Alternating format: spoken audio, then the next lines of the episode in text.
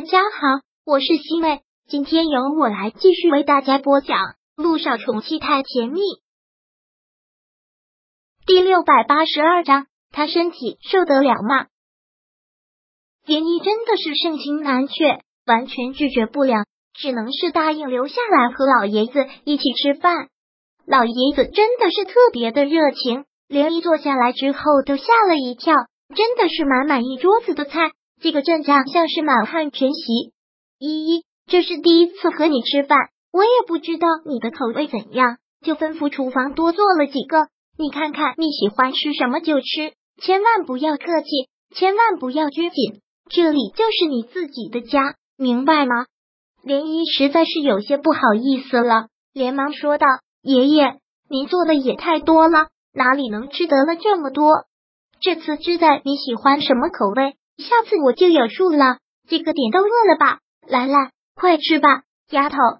老爷子真的是特别疼爱他的样子，吃饭的过程中不断的给他夹菜，特别关心的问着他现在的情况，比如是哪里人啊，家里的父母都是做什么的，现在的工作情况啊。木南风上次给他说的也是简单的告诉他，连一是陆氏传媒的编辑部总监。连依被问到这个，其实是有些尴尬的，因为他的出身很不好，大概这些豪门中人都很在意这个吧。不过，不过没有关系的是，他压根就没有跟穆思成怎么样。如果听到他的家世，还有他离过婚，也许老爷子就把他孙媳妇这个身份给排除了。这个倒是也挺好的。我就是从小县城来的，我们家很穷，所以十几岁的时候就过来这边。上学，然后就一直在这里了。听到这里，老爷子脸上竟然满满都是心疼的表情，看着他特别疼惜的说道：“一个小姑娘家，年纪轻轻的就来大城市打拼，那得多辛苦啊！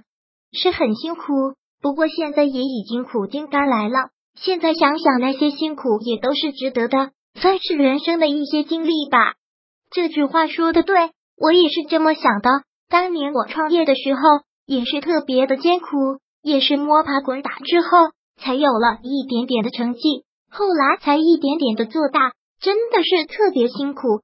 是，田毅当然能想象得到白手起家一个人创业的辛苦，所以很佩服老爷子。也许是老爷子的这种经历吧，对涟漪的身世不会排斥，而是心疼。涟漪抿了抿嘴角，他离过婚的事情。如果现在说出来，好像有些冒昧。大老爷子就这样把他当成自己的孙媳妇，不说的话，好像带着一种欺骗。而且这也是他摆脱老爷子对他这个设定的一个办法。爷爷，其实我刚离过婚。林一想了想，还是这样说了出来。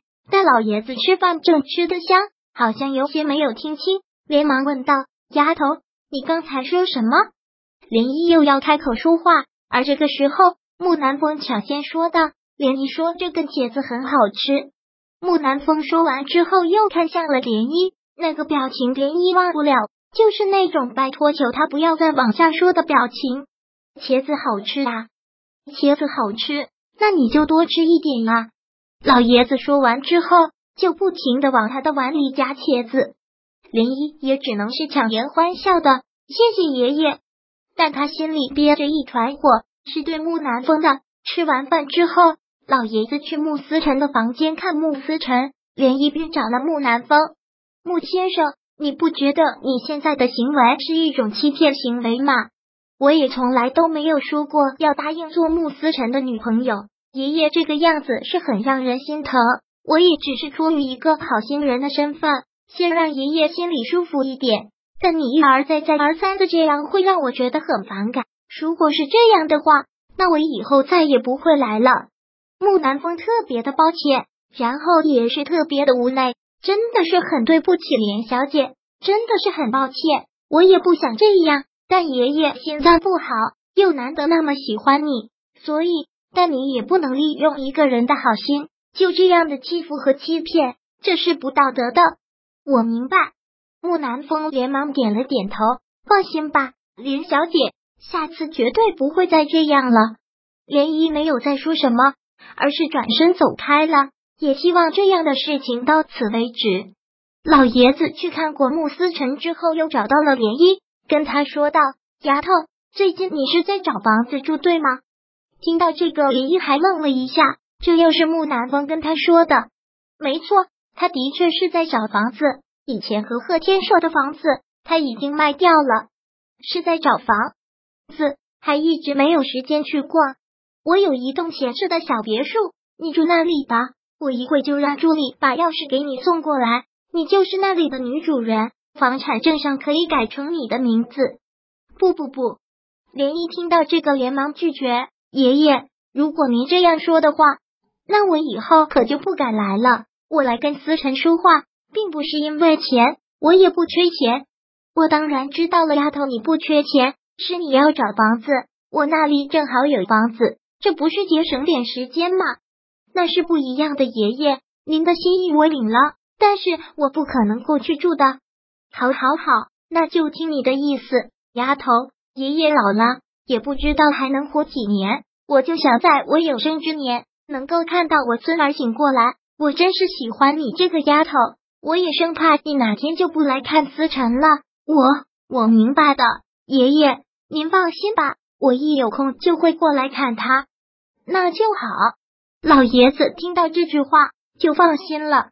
事实上，连毅也做到了，连续一个月几乎每天都过来看他，也习惯了跟他说话，就好像已经成了他生活的一部分。一天不过来跟他说话，还觉得少了点什么。今天过来的时候，穆思辰依旧是在打点滴，手背上已经是一大片发黑了。正好木南风也在，他忍不住问了一句。他需要每天都打点滴吗？而且每天都要打这么多瓶？是，医生是这么说的，要维持住他的呼吸，大概是这样。我不是医生，我不懂。可他身体这么弱，每天打这么多的药，他的身体受得了吗？第六百八十二章播讲完毕。想阅读电子书，请在微信搜索公众号“常会阅读”，回复数字四。获取全文，感谢您的收听。